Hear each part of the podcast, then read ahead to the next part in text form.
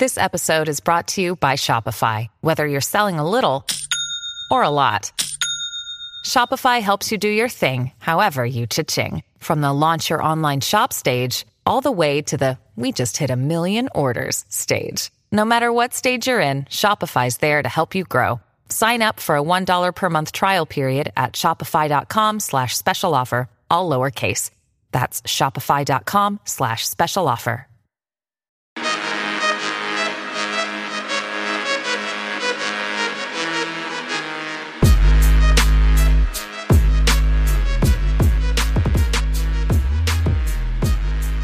Willkommen zu einer neuen Folge von Jeden Tag NBA, dem Podcast für Leute, die sich jeden Tag mit der NBA beschäftigen wollen. Und wir beschäftigen uns heute natürlich mit dem ersten Spiel der NBA Finals 2023, das letzte Nacht in Denver stattgefunden hat. Die Nuggets sind zum Sieg cruised. Es war jetzt kein waschechter Blowout, aber so wirklich gefährlich wurde es eigentlich nie. 104 zu 93 gegen die Miami Heat. Die Nuggets gehen 1 zu 0 in Führung. Ja, war wieder eine, eine Jokic Masterclass. Auch Jamal Murray ist weiterhin heiß. Jimmy Butler war eine absolute Katastrophe. Sehr, sehr passiv. Fast Eastern Conference Finals MVP Caleb Martin hatte lange Zeit gar kein Field Goal. Struce 0 von 10 aus dem Feld gestartet. Auch bei Duncan Robinson ging gar nichts. Bam war super aggressiv mit Career High High 25 Wurfversuchen aus dem Feld. Aber Denver war einfach zu gut und äh, die Heat zu schlecht, wenn man so zusammenfassen darf. Äh, vor allem am offensiven Ende ist da noch Luft nach oben bei beiden Teams. War relativ low-scoring Game, wie der Score ja hier auch schon aussagt. Die Nuggets gerade so die 100 Punkte geknackt, die äh, Heat nur die 90 Punkte. Also schon ein relativ defensivlastiges Spiel. Die defensiven Gameplans der beiden Teams sind relativ gut aufgegangen. Ich habe das Spiel aber nicht alleine angeschaut, äh, sondern auch live kommentiert und jetzt auch hier Pot dabei. Direkt vor einem Mike hier bei mir in Berlin-Tempelhof. Den David Krutt endlich mal wieder. Was geht? Hey Jonathan, ja mir geht's gut. Ich hatte ja eigentlich nicht so viel, äh, nicht so viel Bock auf das Spiel Spiel gestern oder auf Basketball allgemein, aber hat dann letztendlich doch noch Spaß gemacht und habe ich mich gefreut, dass wir das zusammen gemacht hatten. Wieso hattest du denn keinen Bock auf die NBA Finals? Weil mir die Eastern Conference Finals sehr missfallen sind und ich mich davon noch erholen muss. Fanboy, Hater, ich weiß nicht, was ich hier sagen soll. Äh, ja, nee, ich, ich bin ja sehr dankbar, dass du dann trotzdem mit mir kommentiert hast, auch wenn wir vertraglich, schriftlich nur festgehalten hatten, dass du mit mir Celtics Nuggets Game One kommentieren würdest, wozu es dann leider nicht kam, denn äh, wie sicherlich jeder mitbekommen hat, hatten die Celtics ja leider äh, verloren in Game 7. Gegen Miami mit 19 Punkten, aber darum soll es hier nicht weitergehen. Äh, es hat ihn nur dann ein bisschen wehgetan. Ich habe jedes Mal einen leichten Stich äh, verspürt in dein Herz, als du neben mir saß Podcast, als Struce noch einen Dreier gebrickt hat und Caleb Martin nichts getroffen hat. Ja, Martin am Ende eins von sieben aus dem Feld, ein von zwei Dreiern für drei Punkte. Max Struce 0 von zehn aus dem Feld, keinen seiner neun Dreier getroffen für null Punkte. Auch Duncan Robinson eins von sechs aus dem Feld. Aber das war nicht das größte Problem der Miami Heat. Das war ein Problem, aber viel gravierender fand ich ehrlich gesagt Jimmy Butlers Performance. Was bleibt bei dir hängen von diesem Game One der Finals 2023? Ja, ich fand Miami auch sehr in inkonsequent in der Offense, was man von ihnen eigentlich nicht so gewohnt ist. Klar, gerade Max Struss hatte sehr viele gute Looks und da hätten auch ein paar mehr von fallen können. Aber es war einfach auffällig, dass die überhaupt nicht in die Paint kamen, haben eigentlich nur von Jumpshots gelebt und da waren sie halt am Anfang relativ kalt. Äh, da hatte Denver dann auch die Führung aufgebaut und ich fand es dann frustrierend, dass Miami eigentlich nie versucht hat, Denvers Schwächen gerade in der Rim Protection irgendwie ein bisschen auszunutzen, sondern dass sie sich einfach immer damit zufrieden gegeben haben, den Midrange-Jumper zu nehmen. Als der nicht fiel, dann wurde Jimmy Butler auch irgendwie immer weniger aggressiv und naja, wenn man gegen ein Team wie Denver gewinnen will, dann muss es offensiv einfach laufen. Und dann kann man auch einfach nicht so eine Leistung von Jimmy Butler wegstecken. Bam hat einen ganz guten Job gemacht, ist aggressiv geblieben, hat ein bisschen Druck auf die Denver Defense gesetzt. Aber ganz ehrlich, wenn Denver ähm, ja nur Bam Midranger und Floater und so verteidigen muss, dann können die damit, denke ich, wirklich sehr gut leben. Ja, also äh, in, in der Paint äh, haben die Heat tatsächlich relativ viele Würfe genommen. 42 an der Zahl, auch mehr als die Nuggets, die bei 36 gelandet sind, aber es waren halt zum größten Teil aus der Floater Range, kurze Mid-Range außerhalb des Charge Circles, wie das ja dann immer auf den Shot Charts definiert wird. Also sind einfach nicht bis zum Ring durchgekommen. Wenn, dann haben sie doch gut gefinisht, 14 von 19, aber sie sind da einfach viel zu selten hingekommen. Das war zum einen natürlich auch die Defense der Nuggets, die haben den Heat einfach die Mid-Ranger angeboten, auch die langen Zweier, die sind ganz gut gefallen äh, bei 7 von 15, aber 5 von 23 aus der Floater Range, 22 Prozent, das ist eine Katastrophe. Auch die Würfe von Bam Adebayo kamen zum Großteil von dort. 4 von 12 äh, hat alle seiner 5 Long Twos getroffen, aber äh, Range, da kam einfach jedes Mal hin. Jokic droppt tief in die Zone, stellt sich vor den Ring. Er ist jetzt kein imposanter Shotblocker, aber halt ein großer Body, gutes Positioning, smarter Spieler natürlich. Die Hilfe kommt dann natürlich auch immer rein. Und äh, dann ist der Floater oder der kurze Pull-Up Midranger halt jedes Mal da. Und das ist einfach nicht der Wurf, um den man seine Offense aufbauen möchte. Und wenn man den Großteil seiner Würfe aus dieser Range nimmt, dann wird man auch selten gefoult. Also die Miami Heat hatten zwei Freiwurfversuche. zwei, zwei. Wenn euch das jetzt wenig vorkommt, dann liegt das daran, dass noch nie ein Team in den Playoffs, in der Playoff-Geschichte nur zwei Freiwürfe gezogen hat. Das ist ein All-Time Playoff-Low. Unfassbar es ist auch ein Franchise-Low für die Miami Heat. In ihrer äh, gesamten Geschichte haben sie noch nie nur zwei Freiwürfe gezogen. Und auch hier, ich würde das wieder Jimmy Buckets, der heute keine Buckets gemacht hat, sondern eher Bricks, Jimmy Bricks vielleicht heute, äh, anlasten. Der war einfach super passiv. Der ist überhaupt nur achtmal zum Korb gezogen und hat nur einmal einen Wurf aus dem Drive genommen. Einmal, einmal. Keine Freiwürfe natürlich. Äh, die einzigen, das heißt natürlich, äh, die zwei Freiwürfe, die die Heat gezogen haben, waren von Haywood Highsmith. Der hat ein gutes Spiel, by the way Away. Jimmy Butler hat erst zum 14. Mal in seiner gesamten Karriere, wenn er 35 Minuten oder mehr gespielt hat, keine Freiwürfe gezogen. Woran lag es aus deiner Sicht? Wie sah Jimmy Butler für dich aus? Ja, ich weiß nicht, er braucht ja manchmal ein bisschen, um ins Spiel reinzufinden und das war irgendwie nie passiert. Die Midrange-Würfe, die waren für ihn ja schon so ein bisschen da, aber du meintest, er hat nur einmal aus dem Drive einen Wurf versucht. Und ich muss auch sagen, dass äh, Michael Potter Jr. eigentlich wirklich sehr gut gegen ihn verteidigt hat. Das hat mich auch überrascht. Aber er konnte ihm so ein bisschen vor die gleichen Probleme vielleicht stellen äh, wie Tatum auch, der einfach bedeutend größer ist als Jimmy, recht lang ist und wenn er dann ja ähm, gut bei ihm bleibt, lateral, dann wird es auch schwer für Jimmy, um darüber hinweg zu scoren, gerade da Jokic natürlich nie die Zone verlässt und einfach immer da unterm Korb steht. Und Jimmy ist das Duell dann halt auch am Korb einfach nie so wirklich angegangen und damit hat er auch nie seine Aggressivität gefunden. Ja, wir werden hier gleich noch ein bisschen tiefer reingehen in Game One, inwiefern das unsere Erwartungen erfüllt oder unsere Vorhersagen widerlegt hat äh, aus der Preview von, von Luca und mir und natürlich auch, was David sich davor überlegt hatte und inwiefern das natürlich auch das, was wir hier für den weiteren Verlauf der Serie erwarten, beeinflusst. Vorher gibt's kurz Werbung vom heutigen Sponsor. Ihr wisst ja, ich arbeite oft nachts, wo Menschen ja normalerweise früher oder später müde werden. Ich trinke dann zwar gerne Kaffee oder Mate. Von Energy Drinks habe ich aber seit vielen Jahren die Finger gelassen, bis ich Holy entdeckt habe.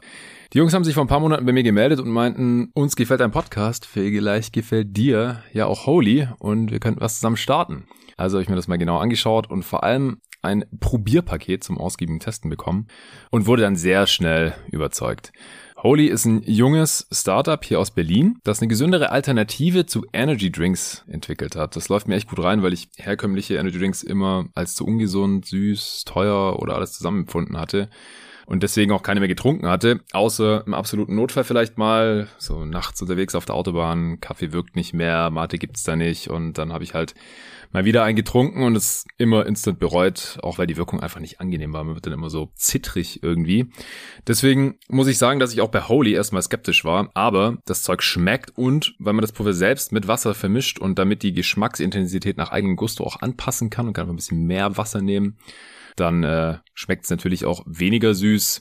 Außerdem ist die Wirkung total angenehm und was mir dabei halt immer wichtig ist, ist, Holy lässt den ganzen Bullshit wie Zucker, Taurin und künstliche Aromen raus. Das ist genau mein Ding. Wie funktioniert das Ganze? Die nutzen keine künstlichen Aromen, also 100% natürliche Fruchtaromen und auf 100 Milliliter kommen nur 4 Kilokalorien, wenn man ein Päckchen in 0,5 Liter Wasser löst. Wie gesagt, wenn man mehr Wasser nimmt, dann ist es natürlich noch weniger. Preis-Leistungs-Verhältnis finde ich auch richtig gut. Eine Dose Holy enthält 50 Portionen. Das sind umgerechnet dann so 60 bis 80 Cent pro 0,5 Liter Portion. Also auch hier deutlich günstiger als sonstige Energy Drinks. Die Gründer heißen Philipp, Freddy und Matze, sind drei Freunde aus Berlin. Holy ist an sich ein super Team. Schaut auch Max, mein Ansprechpartner an der Stelle. Alles super angenehm. Ich mag die, ihre Mission. Holy will die erste echte Alternative zu Energy Drinks sein und ungesunden Chemiekeulen endlich den Kampf ansagen. Könnt ihr nachts beim NBA schauen, trinken, als Booster nutzen oder einfach so, weil es euch schmeckt. Also ihr merkt schon, ich feiere das alles. Vor allem die zitronige Geschmacksrichtung Cobra hat's mir angetan. Und falls ihr Holy auch mal ausprobieren wollt, dann nutzt gerne meinen Link in der Beschreibung des Pods sowie meinen Rabattcode NBA5, also NBA als Buchstaben, 5 als Ziffer für 5 Euro Rabatt auf eure Bestellung. Findet ihr beides in der Beschreibung dieses Pods. Ja, der Superstar auf der anderen Seite, der hat mal wieder geliefert. Äh, Nikola Jokic hat sich im Scoring sehr zurückgenommen. Der hatte über weite Strecken nur ein Field Goal Attempt, aber es war auch scheißegal. Der hat einfach seine Mitspieler eingesetzt. Äh, die Heat haben ihn über weite Strecken mit Bam Adebayo One-on-One verteidigt. Äh, später haben sie auch mal die Zone ausgepackt oder auch mal Haywood Highsmith gegen ihn gestellt. Aber in erster Linie haben die Heat ihre mittlerweile berüchtigte Zonenverteidigung eigentlich nur gespielt, als Nikola Jokic auf der Bank saß. Das hat dann auch einigermaßen funktioniert. Aber wenn Jokic auf dem Feld ist, das hatte Luca ja in der Preview schon antizipiert, da kann man das einfach nicht konstant machen. Er nimmt es einfach auseinander. Aaron Gordon hatte Rimruns und Cuts, wo ihn Jokic immer wieder gefunden hat. Auch Jamal Murray mit Pindowns, dass er in die Zone cutten konnte, hat dann da geslammt. Michael Porter Jr. sah super fit aus. Jokic hat äh, zur Halbzeit schon 10 Assists gehabt bei 10 Punkten. Am Ende dann 27 Punkte, 10 Rebounds, 14 Assists, hat wieder das Triple-Double voll gemacht und äh, ist damit jetzt nach 16 Spielen in diesem Playoff Playoffs äh, bei 29,8 Punkten im Schnitt, 13,1 Rebounds und 10,5 Assists. Das heißt, er hat jetzt ein Triple-Double im Schnitt in diesem Playoff-Run und ist damit, laut John Schumann von NBA.com, erst der zweite Spieler, der über mehr als fünf Spiele in den Playoffs ein Triple-Double im Schnitt hat, nach Jason Kidd. Jason Kidd hat das in zwölf Spielen 2007 geschafft, also weniger Spiele und er hat nicht halb so viele Punkte gemacht wie Nikola Jokic mit 14,6. Äh, 10,9 Rebounds, auch weniger, 10,9 Assists ungefähr ungefähr genauso viele wie Jokic damals für Jason Kidd, für die äh, New Jersey Nets damals noch. Also man kann natürlich von Triple Doubles jetzt halten, was man will. Es ist ja ein Stück weit Zufall, dass halt die Zahl 10 mit zwei Ziffern geschrieben wird äh, und die Zahlen davor nicht und die Zahlen danach dann weiterhin. Das ist äh, das, was Triple Double im Endeffekt sagt. Man hat in drei Kategorien zweistellig was aufgelegt. Aber es illustriert halt seine Dominanz natürlich sehr, sehr gut. Natürlich auch noch, was für ein Spielertyp er ist. Er hat ja auch nach dem Spiel gesagt, ich muss einfach nicht scoren. Und so sieht's halt auch irgendwie aus, oder? Ja, es macht überhaupt überhaupt keinen Sinn, mit welcher Leichtigkeit Jokic Stats auflegt. Das ist irgendwie so ein bisschen wie wenn man Kevin Durant beim Scoren zuschaut, wo man einfach nie so wirklich checkt, dass der Punkte macht und auf einmal hat er irgendwie 27 Punkte. Und bei Jokic ist das inzwischen ähnlich, nur dass das nicht nur für Punkte gilt, sondern halt auch für die Rebounds und Assists.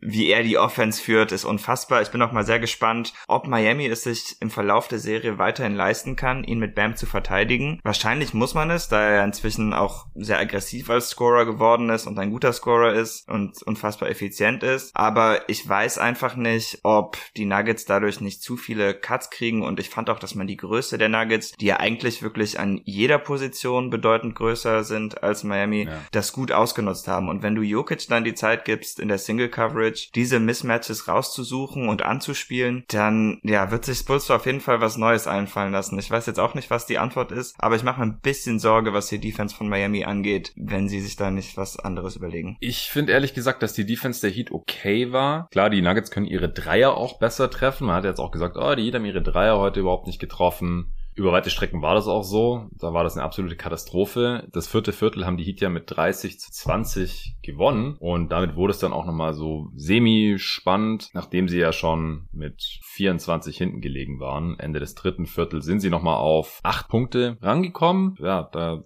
konnte man sich als neutraler Beobachter und natürlich auch als Heat-Fan vielleicht so ein bisschen ausmalen, okay, Three-Possession-Game, wenn die jetzt noch irgendwie drei Dreier reinknallen, dann haben sie dieses Spiel am Ende irgendwie gewonnen. Das wäre eine absolute Katastrophe gewesen natürlich für Denver, nachdem Miami außer zu Beginn des Spiels nie geführt hat. Am Anfang mal mit einem Punkt und dann nie wieder. Aber sie haben halt nochmal einen Run hingelegt, weil A, die Defense dann doch noch besser gegriffen hat. Ich meine, 20 Punkte in einem Viertel für Denver ist einfach nicht besonders viel da im vierten Viertel. Und äh, weil sie dann ihrerseits halt gleich zu Beginn des dritten Viertels und dann am Ende auch nochmal mal ein paar Dreier treffen konnten. Also Miami mit 6 von 12 im vierten Viertel. Das hat ihre Quote natürlich noch schön aufgehübscht. Die Nuggets 0 von 8 Dreier im vierten Viertel. Aber es war halt nur ein Viertel. Im Ende Endeffekt hat das nicht gereicht, um diese Spiele nochmal annähernd äh, spannend zu machen und äh, irgendwie zu drehen, die Sensation äh, zu schaffen. Aber deswegen sehen die drei Quoten halt so aus, wie sie aussehen. 13 von 39 für Miami am Ende. Das sind 33 Prozent, also 5, 6 Prozent unter ihrem Schnitt jetzt bisher in dieser Postseason. Denver ist ja auch ein Top-2 Three-Point-Shooting-Team in dieser Postseason bisher und die haben halt unter 30 Prozent getroffen. 8 von 27 halt auch kein stabiler Wert. Das könnte noch besser sein. Vor allem MPJ 2 von 11. Ja, da waren noch ein paar Bilder dabei. Ja, am Ende war das ziemlich schlecht, fand ich. Die Wurf, war ja. von ihm und der war auch maßgeblich daran beteiligt, dass äh, Miami nochmal ins Spiel kommen konnte.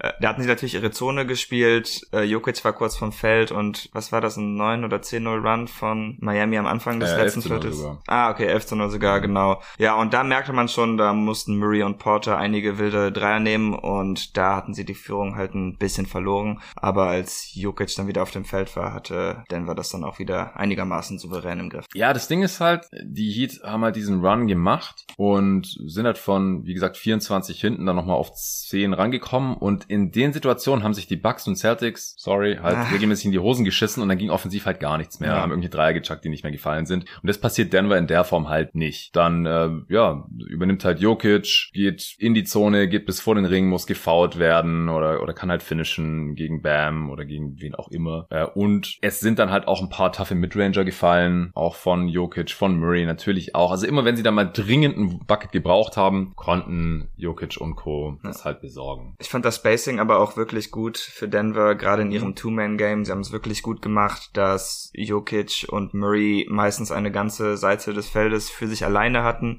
Deshalb klar, die Würfe waren nicht einfach, aber es fiel Miami schwer, viel Ballpressure dabei auszuüben und deshalb konnten sie halt schon so ein bisschen in ihre Jumper reinsteigen, ohne dass da jetzt zu viel Druck drauf war. Ja, ich finde trotzdem, dass Miami dieses Spiel am offensiven Ende verloren hat. Die sind überhaupt ja. nicht in Transition gekommen. Mhm. Die hatten über weite Strecken gar kein Fast Break Point. Ich gucke gerade nochmal, ob das am Ende immer noch so war. Ja, vier am Ende. 9 zu 4 Fast Break Points, also beide Teams nicht so besonders gut in Transition, aber bei den Heat ging da halt gar nichts und das ist zum einen eigentlich wichtig für sie und zum zum anderen ist es aber auch verständlich, weil wenn man halt so einen großen Nachteil hat, was die äh, Regenerationszeit vor dem Spiel angeht und dann da noch auswärts in der Höhenluft ran muss, dann sind das halt die Sachen, die am ehesten wegfallen. Also Drives, Rim Pressure, Freiwürfe ziehen, alles was anstrengend ist und natürlich halt auch Transition, Fast Breaks, Rennen. Äh, Transition Defense war noch in Ordnung, aber offensiv ging da halt nichts und ja, die Kombination aus all diesen Sachen, also das einfach mit Butler, der beste Offensivspieler überhaupt nicht liefert und dann halt die Rollenspieler, die davor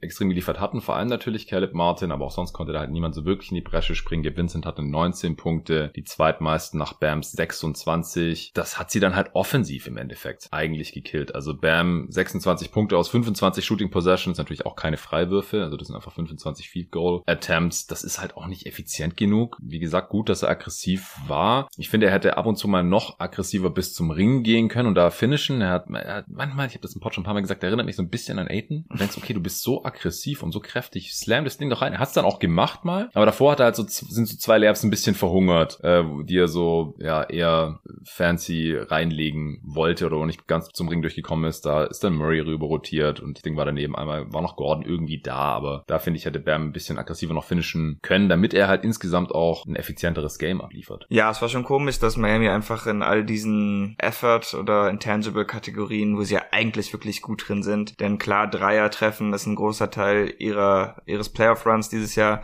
Aber wie gesagt, sie sind eigentlich das Team, das mehr Turnover passiert, äh, was mehr Steals mhm. kriegt und ähm, sie ziehen mehr Freiwürfe generell. Und das war heute zumindest eher auf gleicher Ebene, als das ein Vorteil war. Bei den Freiwürfen natürlich überhaupt nicht. Und dann wird es schwer für sie zu gewinnen, da sie jetzt auch nicht die beste Halfcourt Offense stellen, gerade wenn die Dreier nicht fallen. Ja, äh, Denver hat zehnmal so viele Freiwürfe, 20. 16 davon getroffen, allein Jokic 10 von 12, äh, Gordon 2 von 2, Porter 2 von 2, Murray 2 von 2, KCP 0 von 2. Aber das, äh, nur mal um das hier einmal ausgesprochen zu haben, das lag mitnichten an irgendwas, was die Referees gemacht haben. Das war einfach, wie die Teams gespielt haben. Ja. Da gab es keine komischen Pfiffe oder sowas. Äh, kann vorkommen. Ein Team hat zehnmal so viele Freiwürfe wie das andere und es ist völlig legit. Also an der Stelle wirklich alles mit rechten Dingen zugegangen. Ja, Butler, sollten wir vielleicht auch mal kurz die Statline raushauen. 13 Punkte aus 14 Würfen. Das ist schon mal ineffizient Prozent, äh, einen seiner zwei Dreier getroffen. Der eine war, glaube ich, gleich ganz am Anfang. Ganz am Anfang. Und da dachte ich, okay, jetzt hat er, jetzt hat er den äh, Blick in den Augen, jetzt geht's los, aber ja, es ging, es ging nie zwei, los.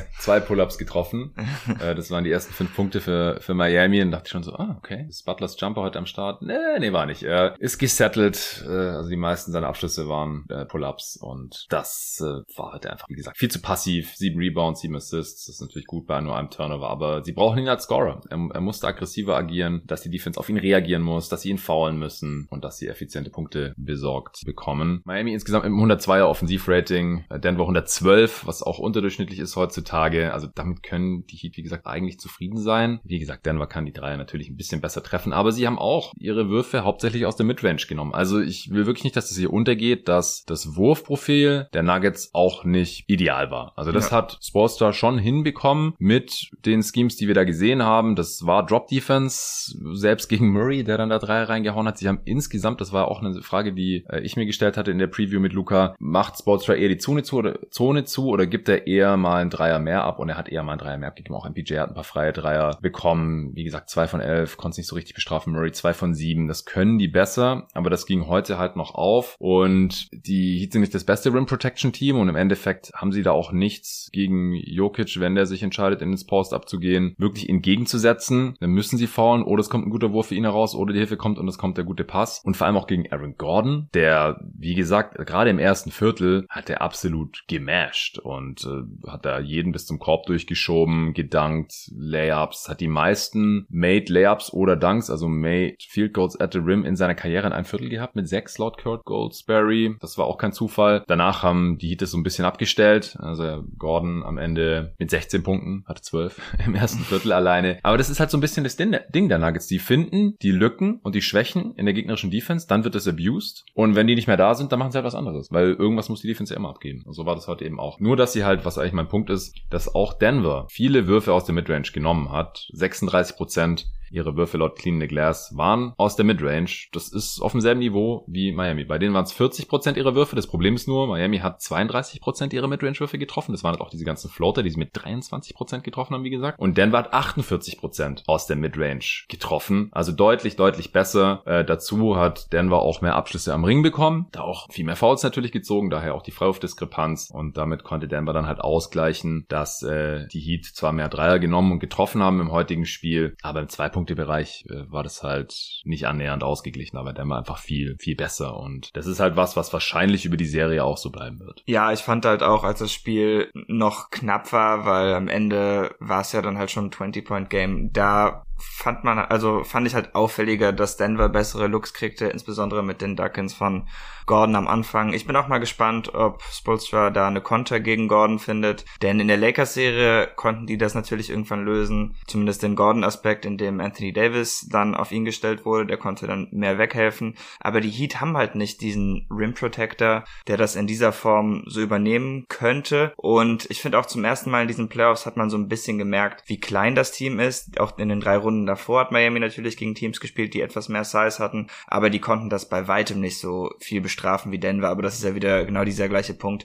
Wenn Denver Mismatches sieht, dann sind sie einfach angeführt von Jokic unfassbar gut darin, diese sofort anzugreifen und zu bestrafen. Ja, und Mismatches gibt's halt, wenn Caleb Martin zum Beispiel gegen Jamal Murray gestellt wird, dann muss halt Gabe Vincent Michael Porter Jr. verteidigen und dann dankt er halt auch mal. Michael Porter Jr. übrigens, ähm, du hast gesagt, der sieht super athletisch aus, hat ja auch echt krasse Blocks und Dunks. Wie gesagt, der Dreier fiel halt nicht, da hat ein paar wilde Würfe genommen, ein bisschen überdreht, aber insgesamt von ihm halt auch ein gutes Spiel. Und ja, Jimmy Butler ist ein sehr, sehr starker Help Defender. Äh, du hast ja auch neulich im Pod gesagt, dass Kyle Lowry einer der besten Help Defender für seine Position ist. Der hatte heute auch mal äh, schöne Help-Rotationen. Also ich glaube, dass die Heat nach wie vor das Spielermaterial haben, um die Nuggets einigermaßen einzuschränken. Vor allem, wenn sie halt eher Midranger abgeben, eher Jumper abgeben, auch ein paar Dreier abgeben, die dann nicht so toll fallen. Ähm, und wenn sie dann halt ihrerseits offensiv offensiv besser sind. Ich habe auch gerade nochmal gesehen, laut John Schumann, die, das 93er Offensivrating ist das ineffizienteste Offensivspiel der Heat in diesen Playoffs bisher. Heute Nacht mhm. gegen die Denver Nuggets.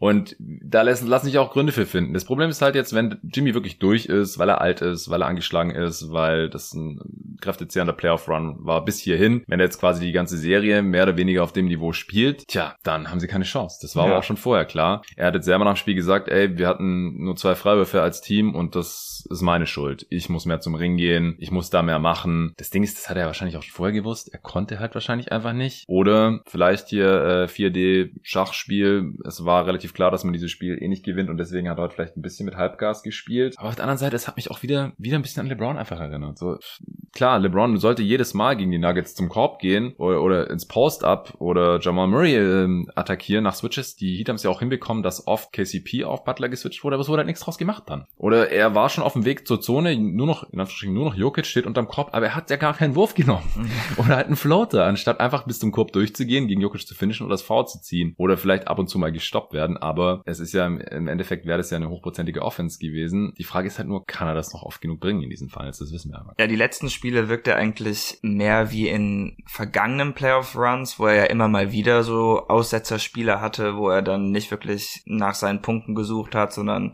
eher so der brave Mitspieler war. Aber das wird gegen Denver auf jeden Fall nicht reißen. Ich glaube nicht, dass er zwangsläufig der beste Spieler sein muss. Wird natürlich auch einfach schwer sein, um Jokic zu toppen. Äh, Miami hat noch einfach dieses krasse Shooting-Level, auf das sie kommen können. Sie haben auch noch einen krassen Coach in Spolstra, aber er kann auf jeden Fall nicht so schlecht sein. Also er wird auf jeden Fall besser sein müssen als Jamal Murray, wenn Miami in dieser Serie eine Chance haben will und ähm, den einzelnen Rückstand noch aufholen will. Ja, Jamal Murray müssen wir auch nochmal erwähnen hier der hat wieder unfassbare Würfe Boah. getroffen. Also die Heat Defense konnte 20 Sekunden gut verteidigen und dann kam halt Murray und hat einen richtig toughen Wurf getroffen. Gerade als Jokic zum ersten Mal auf der Bank war und die Heat Zonenverteidigung einigermaßen gegriffen hat, dann hat er halt einen schweren Dreier reingenagelt oder ein Pull-up, äh, 26 Punkte, 6 Rebounds, 10 Assists, hat dafür 23 Shooting Possessions gebraucht, also war jetzt nicht ultra heiß, aber er war halt auf jeden Fall auch am Start. Ja, ja, ich würde auch sagen, klar, ähm, wir haben eben gemeint, die Nuggets haben auch viele Midranger genommen, ähnlich wie die Heat. Und klar, Gabe Vincent und Jimmy Butler sind ganz nette Pull-Up-Shooter aus der Midrange. Aber man muss halt schon sagen, was Jokic da machen kann und auch was Murray in der Midrange macht. Playoff Murray mit seinen ganzen Kontern macht mir richtig Spaß. Also ich finde nicht, dass es viele Spieler gibt in der Liga, die einfach versatiler sind in der Midrange, einfach weil sie auch auf jede defensive Coverage reagieren können und dann trotzdem noch einen recht guten Wurf abdrücken. Ja, Murray 5 von 9 aus dem langen Zweierbereich, 4 von 5 am Korb. Wie gesagt, auch mal ziemlich krasse Dunks für so ein äh, Stimmt, zwei Stück, oder? Und ich ja. glaube, das war auch beide nach Cuts. Also ja. bei einem dachte ich auch erst, oh, da ist Aaron Gordon schon wieder. Oh nee, das ist Jamal Murray.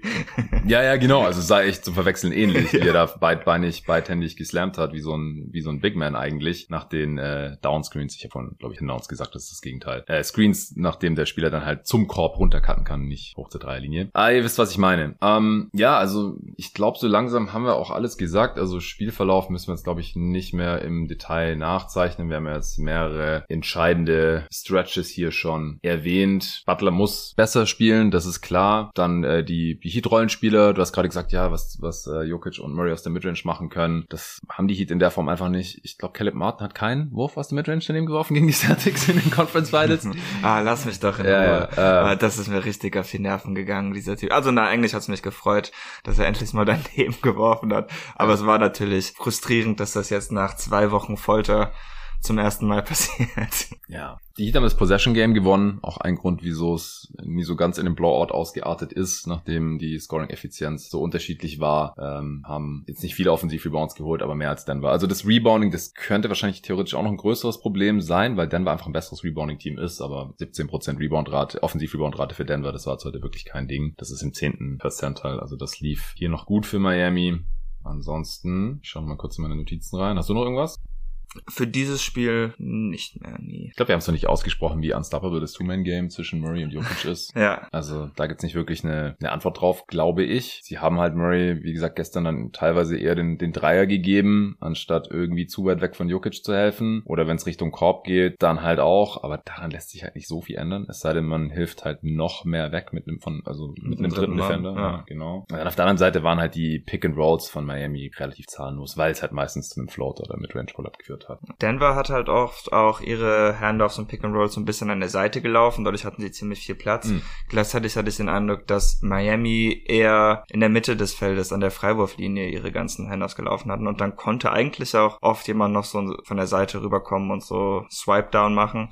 Ähm, nicht, dass sie da viele Turnover forciert hatten, die Nuggets, aber das hat den Wurfversuch immerhin noch mal ein bisschen schwieriger gemacht. Also ich glaube auch, dass Miami mit ihrem Spacing einfach ein bisschen umdenken muss, dass sie die Nuggets da ein bisschen mehr in Space kriegen. Ja. Ach, eine Sache, ich glaube, das haben wir noch gar nicht gedroppt. Die Nuggets hatten 20 Punkte in der Zone nach dem ersten Viertel und die insgesamt 20 Punkte. ja, das war krass. ja, ja. Danach äh, ist es nicht mehr so heftig gewesen. Die Nuggets hatten über das restliche Spiel nur noch 26 Points in the Paint, also über die folgenden drei Viertel, da hat dann Miami das dann auch besser in den Griff bekommen. Okay, äh, Sonntagnacht, Game 2 werde ich mit Luca wieder live kommentieren auf Playback TV slash jeden Tag. Das fängt dann um 2 Uhr an. Am Montagmorgen wird es dann auch den nächsten Pod geben. Ist ja gestern noch äh, für Supporter Playoff Barbecue mal wieder mit Nico Gorni erschienen. Da haben wir uns den Big Burning Questions gewidmet, die diese Postseason seit dem letzten Mal, als wir das gemacht haben, das dürfte ein öffentlicher Pod gewesen sein, aufgeworfen hatte. Wir haben darüber ob der Contender-Status neu definiert werden muss, äh, jetzt wo die Liga halt auch so offen ist und es halt nicht dieses offensichtliche,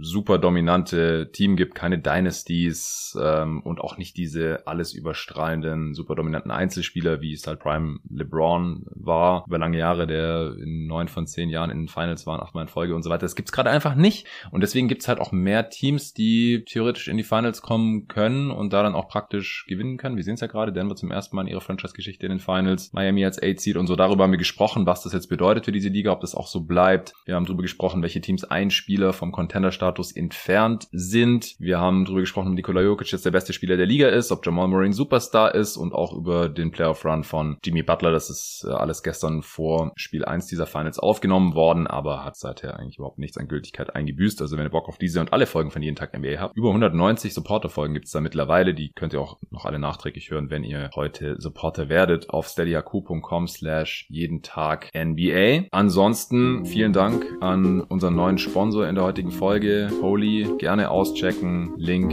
und Rabattcode in der Beschreibung dieser Folge. Gesunde Energy Drinks, die auch noch günstiger sind als die herkömmlichen Energy Drinks, die ihr wahrscheinlich bisher kennt. Und äh, mit meinem Rabattcode NBA5 bekommt ihr auch noch 5 Euro Rabatt on top, wenn ihr das mal ausprobieren wollt. Ich kann sehr, sehr empfehlen. Ist auch sehr lecker. Ansonsten für die, äh, die mich überall fragen, nach wie vor, wie es mir geht, gute Besserung wünschen. Nochmal vielen, vielen Dank für die ganzen Nachrichten, die mich da immer noch erreichen. Mir geht soweit wieder ganz gut. Ich konnte jetzt auch das Spiel normal anschauen, analysieren. Wir haben jetzt trotzdem erst nach dem Schlafen aufgenommen, weil jetzt auch ein paar Tage Pause ist und weil gestern erst relativ spät die letzte Supporter-Folge erschienen war. Und ja, David, wir machen uns jetzt hier noch ein schönes Wochenende in Berlin. Ja, auf jeden Fall. Ich kann auch bestätigen, dass du nicht mehr aussiehst wie das Heat-Maskottchen und dich jetzt wieder blicken lassen kannst.